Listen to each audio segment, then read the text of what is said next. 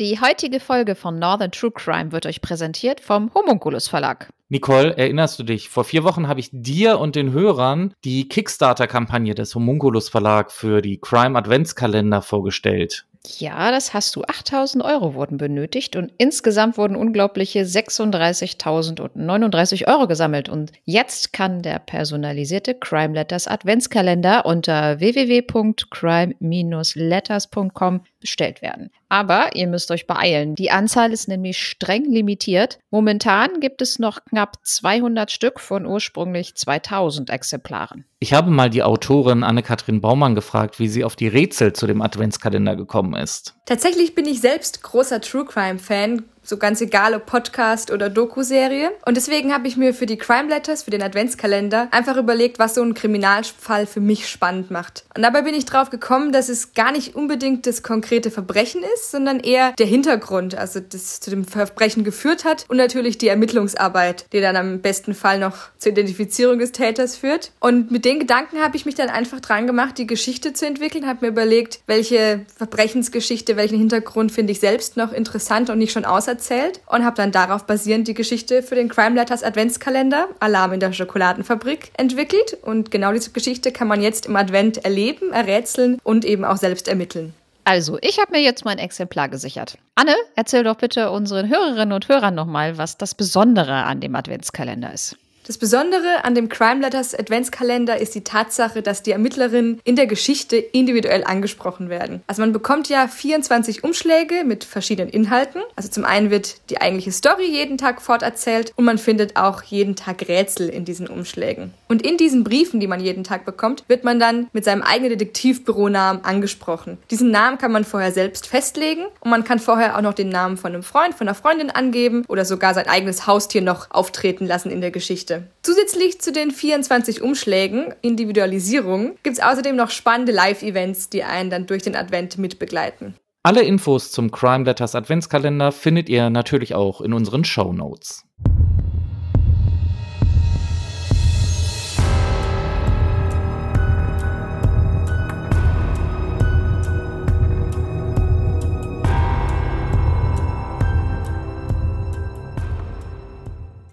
Herzlich willkommen zu einer neuen Folge von Northern True Crime. Ich freue mich, dass ihr wieder auf Play gedrückt habt. Vielleicht stellen wir uns einmal kurz vor. Wen haben wir denn da noch?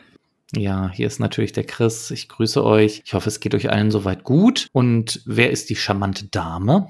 Ja, charmante Dame, du wirst ja gleich hier dich einschleimen. Mein Name ist Nicole. Ihr kennt mich ja wahrscheinlich auch schon, falls ihr häufiger mal eingeschaltet habt. Wir erklären euch ja meist erstmal, wo es hingeht. Dieses Mal geht es wie versprochen nach Hamburg, aber die Stadt dürfte euch ja durchaus bekannt sein. Da brauchen wir nichts weiter zu sagen. Wir gehen in den September 2019. In dem heutigen Fall sprechen wir über Matthäus A., einen Brasilianer, der seit etwa dreieinhalb Jahren in Hamburg lebt.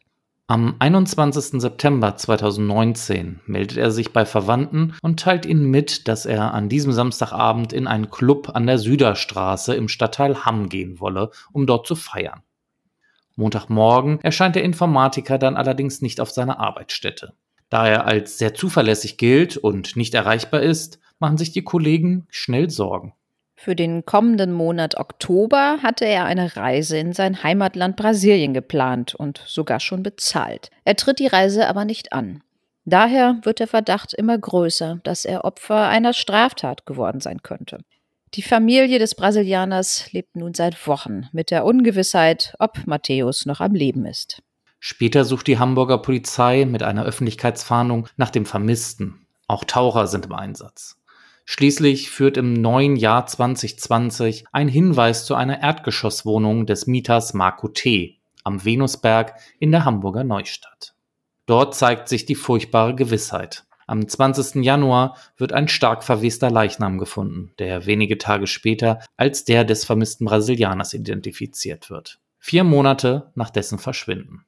In der Wohnung des 46-jährigen Marco T. werden verschiedene Fläschchen mit Flüssigkeiten gefunden, die auf ihre Inhaltsstoffe untersucht werden. Zudem stellen die Ermittler einiges an Drogen sicher, unter anderem auch Kokain. Nun ermittelt die Polizei auf Hochtouren. Ist Marco T. ein Mörder? Die Staatsanwaltschaft erhebt schließlich Anklage wegen Mordes gegen den 46-Jährigen. Sie ist der Meinung, dass er dem jüngeren Mann einen potenziell tödlichen Cocktail aus Ecstasy und Amphetaminen verabreicht und dann versucht hat, den betäubten Mann sexuell zu missbrauchen. Als dieser sich jedoch wehrte und schrie, habe der 46-Jährige seinem jüngeren Besucher getötet, indem er mit erheblicher Gewalt auf Mund und Nase des Brasilianers eingewirkt habe. Marco T. wird außerdem ein weiterer Fall vorgeworfen. In der Nacht zum 14. Juli 2018 soll er bei einer Open-Air-Party einem Mann ein Getränk mit K.O.-Tropfen gegeben haben, den Bewusstlosen sexuell missbraucht und davon Fotos und Videos gemacht haben. Später soll er versucht haben, sein Opfer zu erpressen. Das Opfer tritt in diesem Prozess als Nebenkläger auf. Zu Prozessbeginn sagte der angeklagte Krankenpfleger mit italienischer und französischer Staatsbürgerschaft aus, dass er den Brasilianer zufällig auf dem Kiez kennengelernt habe. Sie seien in seine Wohnung gegangen. Dort sei er von dem Brasilianer massiv sexuell bedrängt worden. Zuvor habe der 29-Jährige offenbar Drogen genommen, ein weißes Pulver und Tabletten. Dadurch sei er rastlos und aggressiv geworden. Sein Verhalten wurde immer krasser, sagt der Angeklagte. Matthäus habe begonnen, zudringlich zu werden, schildert Marco. Er habe sich gegen den deutlich größeren Angreifer nicht wehren können. Er packte mich. Der Brasilianer habe ihn auch gefesselt und ihn schließlich ins Schlafzimmer gedrängt. Er habe unartikulierte Schreie ausgestoßen. Mir machte das Riesen Angst, heißt es in der Aussage des Angeklagten. Schlagartig sei der 29-Jährige dann ruhiger geworden. Er fiel wie ein Stein auf mein Bett. Ich war mit den Nerven fertig. Makute sei dann selbst eingeschlafen. Als ich wieder wach wurde, lag er regungslos neben mir.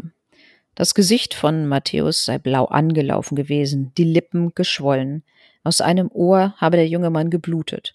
Marco habe noch versucht, ihn zu reanimieren. Mir wurde aber schnell klar, dass er verstorben war. Nach dem, nach seiner Darstellung unbeabsichtigten Todesfall, habe er die Leiche seines Besuchers im Gästezimmer gelassen. Über Monate, bis die Polizei schließlich am 20. Januar nach einem Hinweis seine Wohnung durchsuchte und den Toten entdeckte. Es sei ihm immer klar gewesen, dass er selber zur Polizei gehen und den Todesfall, der ja ein Unglück gewesen sei, hätte melden sollen aber ich hatte große Angst, jemandem mitzuteilen, was passiert war. Ich habe gehofft, dass das bald zu Ende geht. Was er damit meint, zu Ende gehen, hakt die Vorsitzende Richterin nach, dass die Leiche aus der Wohnung getragen wird, dass eine Bestattung stattfinden kann und dass diese Geschichte, wie es passiert ist, ans Licht kommen würde. Ich wusste, dass ich früher oder später mit der Polizei Kontakt aufgenommen hätte. Tatsächlich aber bleibt er untätig. Er habe den Leichnam nie angefasst, betont Marco T. Er beließ den Toten in dem einen Zimmer, vermietete weiter über eine Internetplattform einen anderen Raum als Gästezimmer an junge Männer und ließ währenddessen auch noch Handwerker in sein Zuhause. Ein Teil meiner Wohnung war verschlossen. Ich lebte in der Küche, im Wohnzimmer und im Bad. Seine Befürchtung vor einem Polizeieinsatz habe sich ins Unerträgliche gesteigert. Jeder Tag, der verging, machte die Sache noch schlimmer. Jetzt wolle er betonen, sagt Makote, dass ich von Herzen bedauere, dass vielen Menschen durch meine Untätigkeit Leid zugefügt wurde und dass die Angehörigen über das Schicksal des 29-Jährigen im Unklaren geblieben sind. Zu den Drogen, die in seiner Wohnung gefunden wurde, erklärt der Angeklagte, dass die ihm nicht gehören. Vielmehr hätten das diverse junge Männer, die er unter anderem für sexuelle Kontakte in seiner Wohnung hatte, bei ihm gelassen. Ich habe die Sachen dann in eine Schublade gepackt. Er selbst konsumiere keine Drogen. Allerdings habe er für sexuelle Kontakte Schnüffelstoffe da gehabt, sogenannte Poppers. Ich habe mal genauer recherchiert. Poppers ist der Slangname für eine Droge, die verschiedene Nitrite wie Amylnitrit, Butylnitrit oder Isobutylnitrit enthält. Die leicht brennbare, gelbliche, durchsichtige Flüssigkeit bildet bei Zimmertemperatur flüchtige Dämpfe, die dann von den Konsumierenden eingeatmet werden. Amylnitrit hat eine gefäßerweiternde Wirkung. Bereits 1859 wurde dieser Effekt entdeckt und in der Folge zur Akutbehandlung von Angina pectoris eingesetzt. Dabei handelt es sich um Durchblutungsstörungen der Herzkranzgefäße.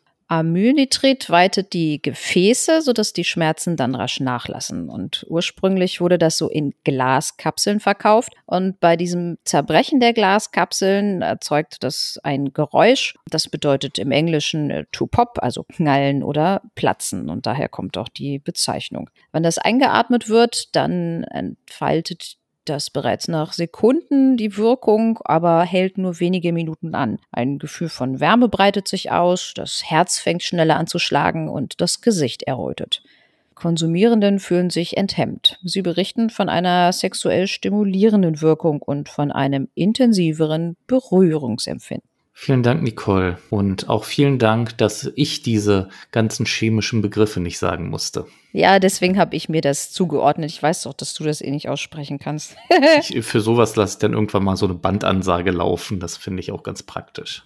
Zurück zu unserem Fall. Doch wie der Informatiker genau gestorben ist, kann auch die Rechtsmedizin nicht klären.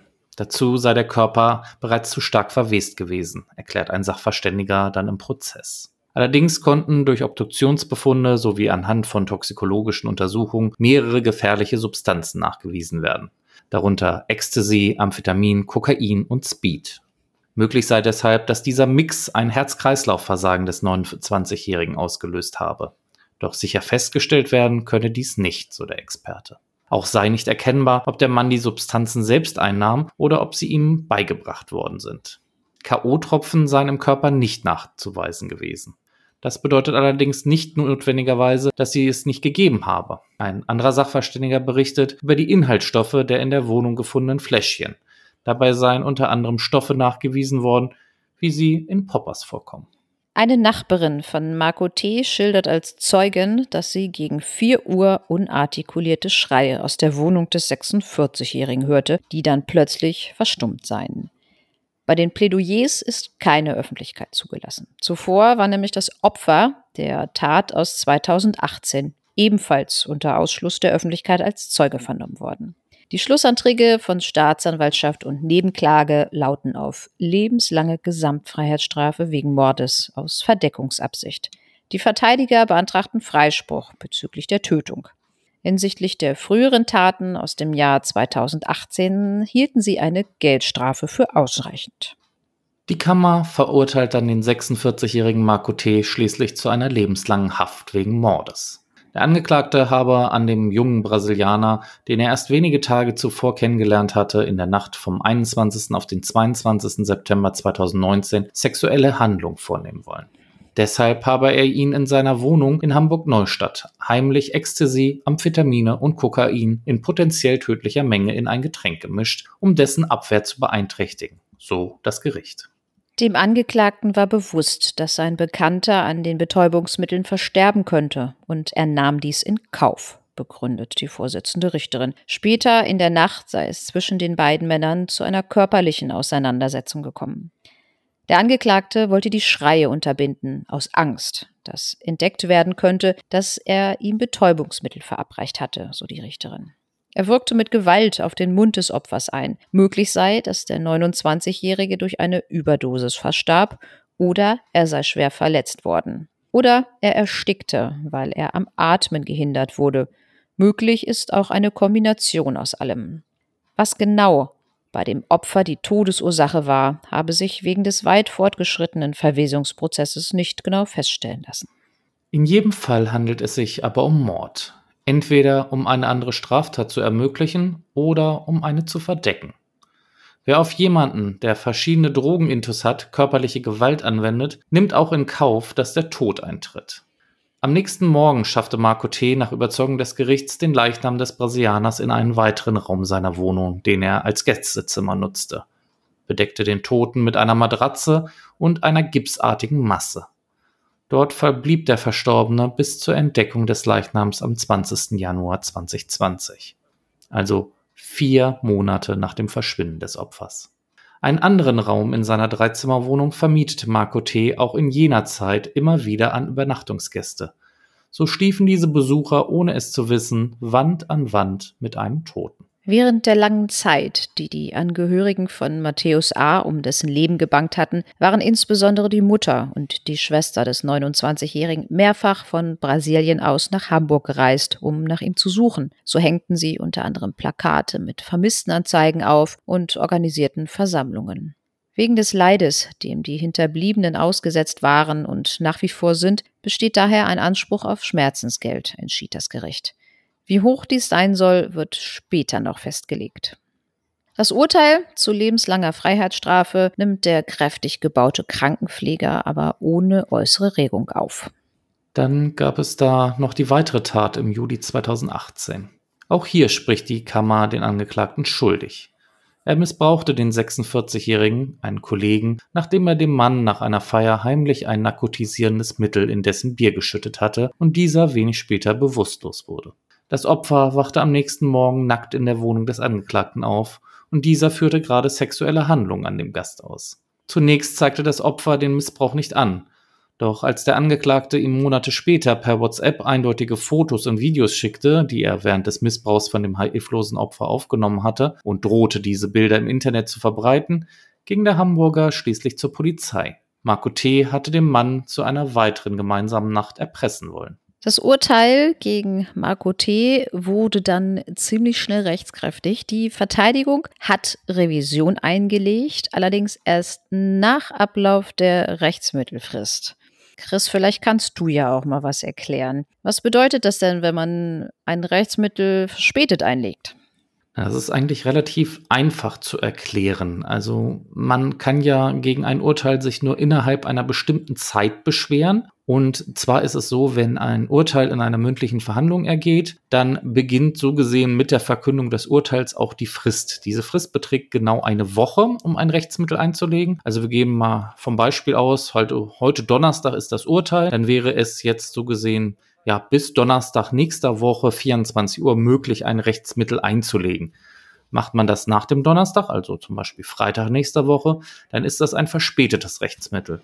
Und das heißt, es äh, erfüllt so gesehen dann nicht mehr die Formvorschriften des Paragraphen 346. Und dort heißt es, ist die Revision verspätet eingelegt oder sind die Revisionsanträge nicht rechtzeitig oder nicht in der nach 345 Absatz 2 vorgeschriebenen Form angebracht worden, so hat das Gericht, dessen Urteil angefochten wird, das Rechtsmittel durch Beschluss als unzulässig zu verwerfen. Das heißt, das Rechtsmittel, was dann zu spät eingelegt wird, durch das Gericht, was das Urteil verkündet hat, so gesehen verworfen, weil es halt nicht rechtzeitig war. Ja, das ist, würde ich sagen, mal kurz erklärt. Also kann man eigentlich sagen, wenn man zu spät einlegt, hat man selber Schuld, ne? So ist es. Gibt es vielleicht noch irgendeine Möglichkeit, dass man das irgendwie heilen kann, Nicole? Also fällt dir da noch was ein? Ja, generell gibt es ja die Möglichkeit, also jetzt nicht nur bei der Revision, also auch bei anderen Rechtsmitteln oder überhaupt, wenn irgendwelche Fristen verstrichen sind, dass man die sogenannte Wiedereinsetzung in den vorigen Stand beantragt. Das geht aber nur, wenn man ohne sein Verschulden gehindert ist, eine Frist einzuhalten. Dann muss man diesen Antrag stellen. Aber auch binnen einer Woche nach Wegfall des Hindernisses. Also es ist jetzt zum Beispiel so, wenn, bleiben wir ja mal bei dem Donnerstag, wenn derjenige seinem Anwalt zum Beispiel gesagt hat, weil der war ja auch in Untersuchungshaft und hat dann, auch gesagt, ach naja, bevor ich das selber mache, habe ich einen Anwalt, kann der sich ja darum kümmern. Hat seinem Anwalt gesagt, so hier, pass auf, leg da mal Revision ein und der Anwalt hat dann gesagt, jawohl, mache ich. Der Anwalt hat aber vielleicht sich gedacht, naja gut, jetzt ist Mittwoch bist nicht mehr in der Kanzlei, machst du denn dann morgen? Am Donnerstagmorgen hat er auf dem Weg zu seiner Kanzlei einen schweren Verkehrsunfall und kommt erstmal ins Krankenhaus, liegt er auf der Intensivstation. Oder einen Bootsunfall. Ja, sonst was hier, das ist nur ein Beispiel, mein Gott. Ich musste jetzt gerade an unseren Versicherungsbetrüger denken mit ja. diesem Bootsunfall. Das passt so schön da oben nach Hamburg. Ja, genau. Hat einen Bootsunfall. Die Fähre, mit der er morgens immer über die Elbe zur Arbeit fährt, geht unter. Er kann sich gerade noch retten, landet aber auf der Intensivstation. Und äh, dann ist das so, da kann er natürlich nicht rechtzeitig Rechtsmittel einlegen. Wenn er denn dann nach ein paar Tagen wieder gesund ist und ist vielleicht auf der normalen Station und denkt sich denn, ach verdammte Axt, du musstest doch Rechtsmittel einlegen, dann kann er natürlich weiß er ja selber, dass die Rechtsmittelfrist ja eigentlich schon verstrichen ist, kann er das ordentlich begründen, er kann das ja dann auch belegen und kann dann dann sagen, bei dem Gericht das vortragen und sagen, so hier, ich habe das versäumt, weil äh, schwerer Unfall. Aber ich beantrage jetzt erstmal Wiedereinsetzung und gleichzeitig lege ich natürlich auch Revision ein. Dann muss das Gericht sich das angucken und kann dann natürlich auch sagen, jawohl, der konnte ja gar kein Rechtsmittel rechtzeitig einlegen. Das ist hier alles glaubhaft gemacht und dann ist das quasi dann als rechtzeitig anzusehen. Ja, und in diesem Fall gab es diese Möglichkeit allerdings nicht, sondern kurz gesagt, der Rechtsanwalt hat tatsächlich einfach die Frist verpennt und das Rechtsmittel zu spät eingelegt. Daraufhin hat dann das Gericht des ersten Rechtszuges daraufhin die Revision als unzulässig, da zu spät eingelegt, verworfen. Und das Urteil, die lebenslange Freiheitsstrafe, ist rechtskräftig geworden. Ja, so, so habe ich, so hab ich das, also da gehe ich jetzt mal zumindest stark von aus. Ob das jetzt hundertprozentig so gewesen ist, weiß ich nicht, aber äh, normalerweise wäre das der richtige Weg. Also das kann ich jetzt nicht mit, mit Sicherheit sagen, aber so wie du das gesagt hast, nehme ich das auch einfach mal an. Müssen wir jetzt mal fairerweise dazu sagen. Nicole, dein Fazit zu diesem Fall. Ach, jetzt darf ich wieder anfangen. Also ich habe immer das letzte Wort und das erste. So muss es sein. Hm, okay. Ja, ich bin, ich bin auf den Fall gestoßen, weil ich ja auch nochmal wieder so ein bisschen was Aktuelles machen wollte aus der Hansestadt. Und äh, da habe ich das dann, dann halt gelesen und äh, dachte mir dann dann auch so, oh, oh, oh, oh was war das denn? Und ähm, habe ich dann dann auch gedacht, so, wie ist das möglich, dass man eine Leiche vier Monate in seiner Wohnung hat und lebt da quasi mit.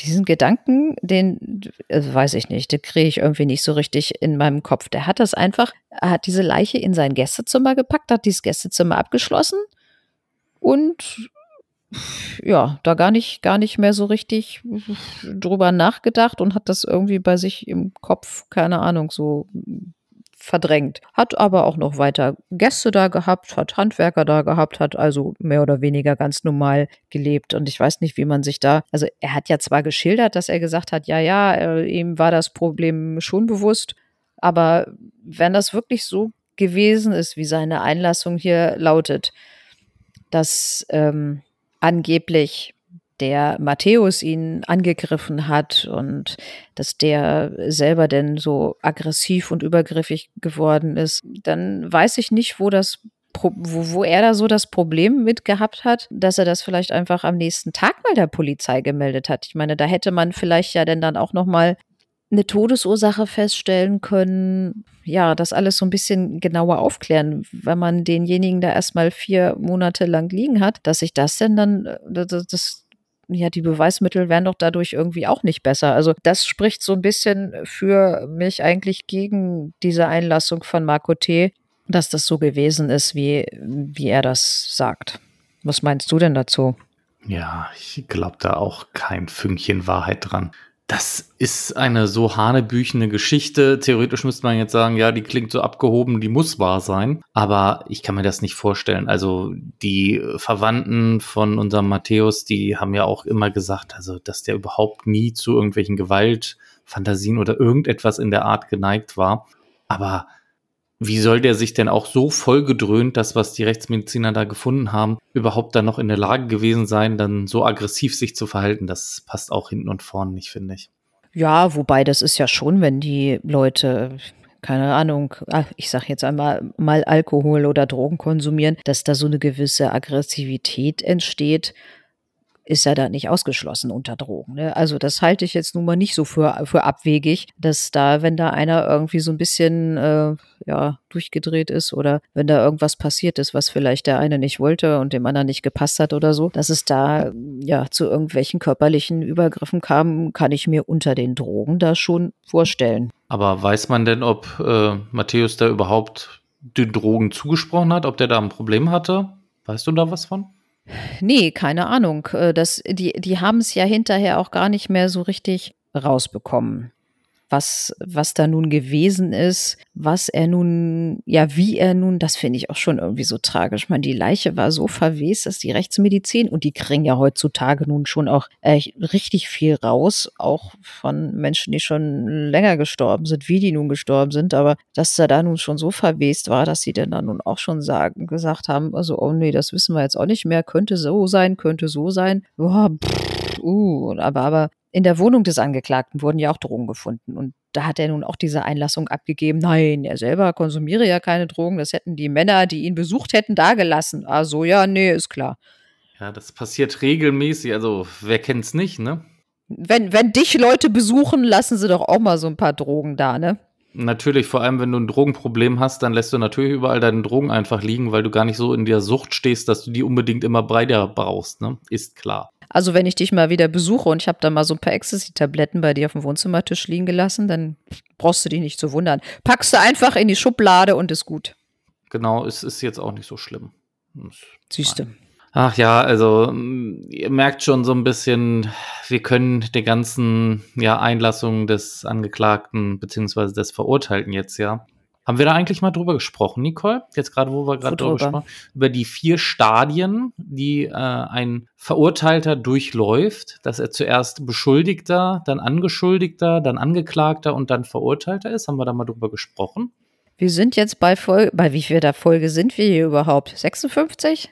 57. Ach Gott, 57, siehste, ich bin da schon nicht mehr auf dem aktuellen Stand. Ich weiß nicht, ob wir, ob wir das unseren Hörern in den letzten 56 Folgen schon mal irgendwie erzählt haben, aber ja, wir haben es nicht vorbereitet jetzt, aber wo wir schon mal dabei sind, kannst du es ja vielleicht, du fängst an. Ich fange an. Okay. Also sobald ein Ermittlungsverfahren eingeleitet wird von der Polizei, dann ist derjenige, der als möglicher Täter in Betracht kommt, als Beschuldigter zu belehren. Also zu dem Zeitpunkt ist er noch Beschuldigter in einem Strafverfahren. Wenn die Sache dann zur Staatsanwaltschaft geht, dann bleibt es auch bei diesem Status. Und wann wird er denn dann Angeschuldigter, Nicole? Genau, wenn die Staatsanwaltschaft die äh, ja, Ermittlungen, sage ich jetzt mal so weit abgeschlossen hat, dass sie denn dann sagt, so, wir schreiben jetzt mal eine Anklageschrift. Dann beginnt quasi dieses Zwischenverfahren erstmal. Die Sache geht dann dann zum Gericht, dem wird die Anklage zugestellt und in diesem Zwischenverfahren heißt das so, dass derjenige, der da äh, der Täter halt ist, unter Umständen, den nennt man denn Angeschuldigten wenn das Gericht sich dazu entschlossen hat, diese Anklage zuzulassen, dann wird das Hauptverfahren eröffnet. Genau, und wenn das Hauptverfahren eröffnet wird, also kurz gesagt, wenn die Anklage zugelassen wird und ein Eröffnungsbeschluss ergeht vom Gericht, dass so gesehen, ja, das Hauptverfahren und die Hauptverhandlung dann beginnt, dann wird aus unserem Angeschuldigten ein Angeklagter. Diesen Status behält er so lange, inne, bis ein mögliches Urteil gegen ihn in Rechtskraft erwächst, also sprich nicht mehr durch irgendwelche Rechtsmittel anfechtbar ist. Genau, wenn das Urteil dann rechtskräftig ist, dann nennt man denjenigen Verurteilten. Genau. Das bleibt dann, dann eigentlich die ganze Zeit bestehen, solange wie auch die Vollstreckung läuft. Und ja, ich weiß gar nicht, nennt man den irgendwann dann nochmal wieder anders? Ne, dann ist das Verfahren ja dann, dann eigentlich auch mal erledigt, wenn die Strafvollstreckung oder die Maßregelvollstreckung erledigt ist. Genau. Das Einzige, was dann später noch sein könnte, wenn es eine Führungsaufsicht gibt, dann wird es ja, glaube ich, dann der Proband. Ja, oder eine Bewährung. Es mhm. kann ja denn dann auch sein, dass nach zwei Dritteln der Strafe oder sogar nach Halbstrafe das zur Bewährung ausgesetzt wird. Aber ich glaube, dann bleibt er trotzdem Verurteilter, weil seine Strafe ist ja noch nicht erledigt. Nee, die wird dann ja erst erlassen, wenn die Bewährungszeit rum ist. Aber soweit sind wir ja hier noch gar nicht. Ja, Entschuldigung, ich bin abgedriftet. Der, ja, der ist jetzt erstmal, der Verurteilte sitzt jetzt erstmal, ich glaube, ein paar Jahre. Ja, lebenslange Haft bedeutet ja erstmal. Nach 15 Jahren kommt er auf jeden Fall raus, ne? nicht unbedingt. Aber es ist so, ich, ich habe es jetzt in dem Fall nicht gelesen, also die besondere Schwere der Schuld ist da offenbar nicht festgestellt worden, so dass es tatsächlich sein kann, dass das nach 15 Jahren der Fall ist.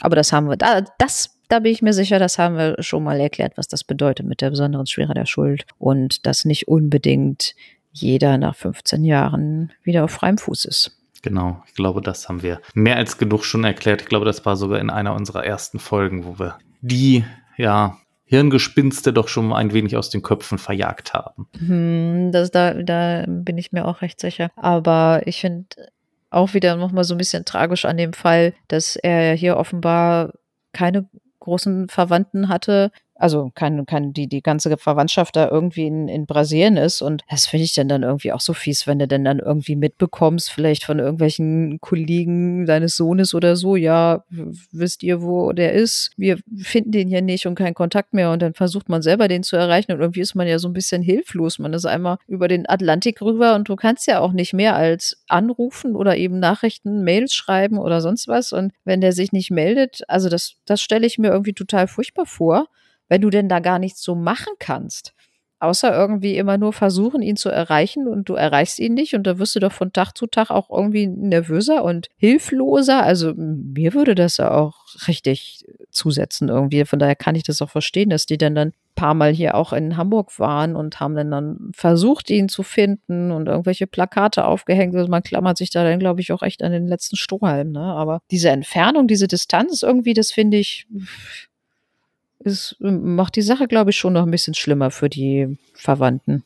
Ja, da gebe ich dir absolut recht. Aber was mich bei dem Fall auch so ein bisschen gewundert hat, dass bei unserem Verurteilten ja überhaupt anscheinend keine psychische Erkrankung oder ähnliches diagnostiziert worden ist. Nee, offenbar nicht. Da habe ich jetzt weiter nichts so gefunden. Aber meist ist das ja so bei diesen großen Verfahren, die auch dann beim Schwurgericht landen und sowas, wird ja da schon auch immer noch mal ein psychiatrischer Sachverständiger bemüht, der, der da wirklich auch mal drauf guckt. Gerade auch, wenn hier solche Drogen im Spiel waren, die ja nun auch bei ihm in der Wohnung gefunden wurden. Ist er denn selber überhaupt voll schuldfähig oder ist das so, dass er vielleicht vermindert schuldfähig war? Kommt da vielleicht eine Unterbringung in einer Entziehungsanstalt in Betracht und, und, und? Also ich gehe mal ganz stark davon aus, dass das alles auch geprüft wurde.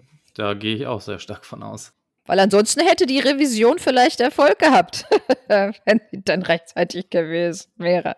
Hätte, hätte, ne? Ja, so ist es genau. Ja, kommen wir nochmal kurz zum Abschluss auf diesen Fall aus dem Jahr 2018. Da, wo er ja seinen Arbeitskollegen unter Drogen gesetzt hat und. Auch krass, ne? Also ist auch unglaublich. Also da zeigt sich ja so ein bisschen, dass ja die Tendenz auch für dieses Verhalten. Ne? Also ja, derselbe Modus operandi hier, ne? mhm. ne?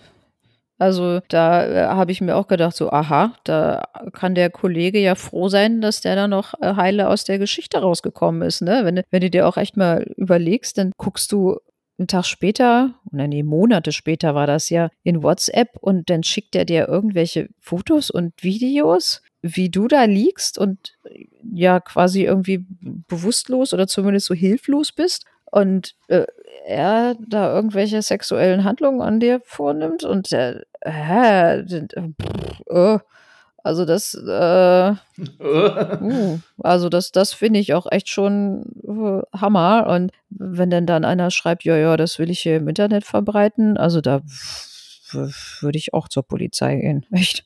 Ja, obwohl ich dazu natürlich sagen muss, also ich wäre damals schon zur Polizei vielleicht gegangen. Aber ich kann es natürlich auch verstehen, wenn man es nicht macht, weil man sich halt schämt. Und wir kennen ja diese ganzen Problematiken bei Vergewaltigungen und sowas, dass die Opfer sich halt wirklich immer schämen und deswegen nicht zur Polizei gehen. Ja, das Problem, was ich dann auch irgendwie immer sehe, was, was glaube ich, ich denken würde, wo ich mir auch ist ja toll. Jetzt hat mich ja irgendwie einer vergewaltigt, aber im Prinzip sind da zwei Leute bei gewesen, der Typ und ich. Und äh, ja, wer glaubt mir denn da? Wer glaubt ihm? Und ähm, so ein Verfahren da durchzustehen, ich glaube, da gehört auch einiges zu. Also von daher kann ich mir auch, kann ich das auch gut verstehen, wenn die Menschen dann dann sagen, so, ne, ich traue mich gar nicht, das anzuzeigen, hinterher glaubt mir vielleicht auch keiner oder ähm, ich will mich da als Zeuge gar nicht so ein Verfahren aussetzen. Aber ja, das ist eigentlich der falsche Weg, ne? Gibt ja mittlerweile auch Hilfe. Ich weiß gar nicht, ob wir das schon mal erzählt haben, dass es seit, ich glaube, ist das mittlerweile auch schon drei Jahre her oder so, die Möglichkeit gibt einer psychosozialen Prozessbegleitung. Ich glaube, wir haben irgendwann mal ganz kurz angesprochen, dass es so etwas gibt, aber äh, was genau es ist, glaube ich, haben wir noch nicht besprochen. Das können wir uns vielleicht mal für eine der nächsten Folgen aufheben. Das können wir gerne machen. Dann können wir mal in Ruhe darüber sprechen. Ja, genau, das war da mal so ein bisschen ausführlicher drüber berichten, dass es mittlerweile ja so ist, dass es auch für die Opfer von Straftaten da auch Hilfe gibt vor Gericht. Gut, Nicole, wollen wir unseren heutigen Fall dann einmal schließen oder möchtest du zu dem Fall noch etwas sagen? Jetzt habe ich, jetzt ich schon wieder das letzte Wort. Immer, bei mir doch immer. so, so, so wie das immer in den Prozessen auch ist. So das letzte Wort. Nee, ich äh, würde sagen, da können wir den Deckel drauf machen. Das Ding ist auch rechtskräftig und wie gesagt, wieder einmal irgendwie oh, tragische Geschichte. Gut. Das nächste Mal kann ich euch noch gar nicht genau sagen, wo es hingeht. Ach komm, du, du, du weißt das doch immer, du wirst es jetzt nur nicht sagen. Nein, ich weiß es noch nicht so wirklich, weil ich noch nicht sicher bin, welchen Fall ich gerne machen möchte. Ich weiß nur, ich werde wahrscheinlich mal wieder etwas mal ohne Mord und Totschlag machen. Das hatten wir nämlich lange nicht mehr. Das stimmt. Wir haben die letzte Zeit immer viel mit Mord und Totschlag gemacht. Genau. Jetzt können wir mal ein anderes Verbrechen. Ein, Ver ein Verbrechen. Ja, ein Vergehen ist immer doch dann ein bisschen zu öde für einen Podcast, oder? Ja, ich glaube, unsere Hörerinnen wissen mittlerweile auch, wo der Unterschied zwischen Vergehen und Verbrechen ist. Genau. Schreibt es mal in die Kommentare. genau. Ja, wir, wir machen jetzt mal hier so eine kleine Prüfung, ne? Also, ob ein bisschen was hängen geblieben ist. Schreibt es uns auf Instagram per E-Mail. Was ist der Unterschied zwischen Vergehen und Verbrechen?